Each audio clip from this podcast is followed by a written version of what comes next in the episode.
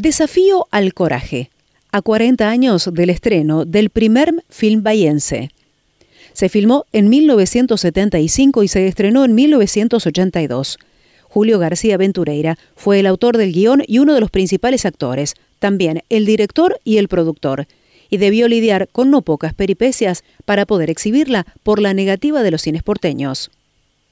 No fue fácil para Julio García Ventureira llevar adelante Desafío al Coraje, la primera película de producción completamente bahiense, filmada en 1975, estrenada en 1982 en la sección Trasnoche del Gran Cine Plaza de nuestra ciudad autor del guion, la dirección y la producción. El actor García Ventureira repasa hoy detalles y peripecias de aquel trabajo que debió sortear la negativa de los cines porteños de darle un espacio y hasta la censura del recordado Miguel Paulino Tato. Filmada en Eastman Color, la película tuvo como principales actores a Julio Garben, seudónimo de García Ventureira, Alberto D'Amico, Susana Deverio y Juan Carlos Espaltro. Radicado en nuestra ciudad con Silvia, su pareja, y la gata Lisi, Ventureira es padre de la abogada María Alfonsa. Hoy disfruta plenamente de la lectura, preferentemente cuentos y novelas, y si bien no está escribiendo, tiene varios libros publicados, menciona que dispone de material y varios proyectos encaminados. ¿Cómo surgió la idea de hacer Desafío al Coraje?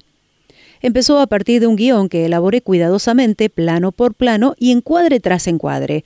Mi experiencia no era mucha, apenas unos cursos de realización cinematográfica en la Universidad Nacional del Sur, organizados por Alberto Oviol y Agustín Neifert, algunas filmaciones familiares y los cortos La Estatuilla y El Nutriero, donde hace guion y dirección, que fueron exhibidos en la Universidad del Sur, la Biblioteca Rivadavia y en Canal 7, que obtuvo una medalla en un festival de cortos en Santander, España.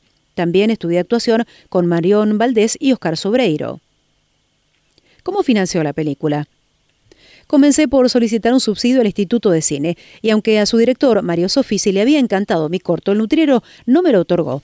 Decidí entonces hacerla invirtiendo mis ahorros. Así todo, la inflación hizo lo suyo y no llegué a pagar al laboratorio los trabajos de revelado, montaje y sonido tuve el apoyo de Antonio Ripoll, montajista de Leopoldo Torre Nilsson y de Leonardo Fabio, quien hizo el montaje.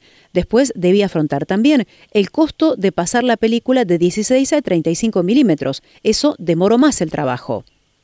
Ventureira contó que para el casting eligió actores locales. Sin ellos, la película no hubiera existido. Me siguieron sabiendo que no contaba con los medios necesarios, en una admirable demostración de pasión, garra y ganas de hacer. Quedé muy conforme con sus actuaciones. Creo que una banda verdadera no debe estar tan bien como esta. El film trata de un marginal obsesionado por el poder y por llegar a ser jefe.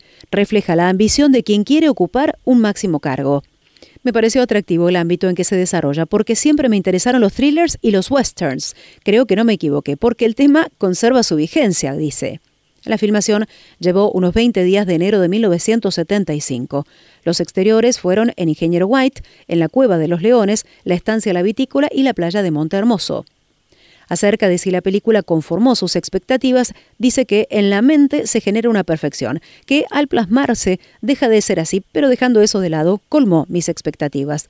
Tuvo una crítica positiva y se proyectó en el Consulado Argentino en Barcelona y en el Sundance Institute, Salt Lake City, en los Estados Unidos. ¿No hubo más películas o proyectos similares después de Desafío al Coraje? No, mi dedicación posterior fue hacia la literatura. Aunque tuviera la posibilidad, no volvería a hacer cine. Sí estaría satisfecho de que fueran llevados a la pantalla algunos de mis cuentos, como ocurrió recientemente con Encuentro. Lo hizo Astro 5 Films, con un cortometraje de muy buena repercusión.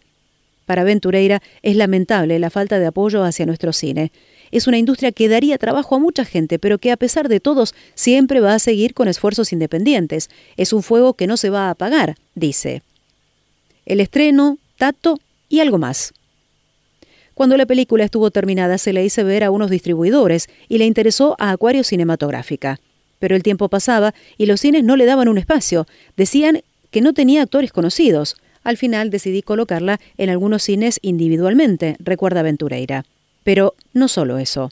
Debió, además, lidiar con el señor de las tijeras, como se conocía por entonces a Miguel Paulino Tato, interventor durante la última dictadura militar del ente de calificación cinematográfica. prohibió la película, argumentando que era una apología de la violencia, cuando el film es todo lo contrario, ya que muestra que por ese camino se va el fracaso, cuenta. Al final la autorizó en el año 1981, con algunos cortes para justificar la prohibición y prohibida para menores de 18 años, señala. Desafío al Coraje se estrenó en nuestra ciudad el 16 de abril de 1982 a sala llena en la sección Trasnoche del Cine Plaza. Hace algunos años el film fue adquirido por el canal Volver, que lo tiene en su grilla. También está disponible en YouTube. El desafío, finalmente, quedó cumplido.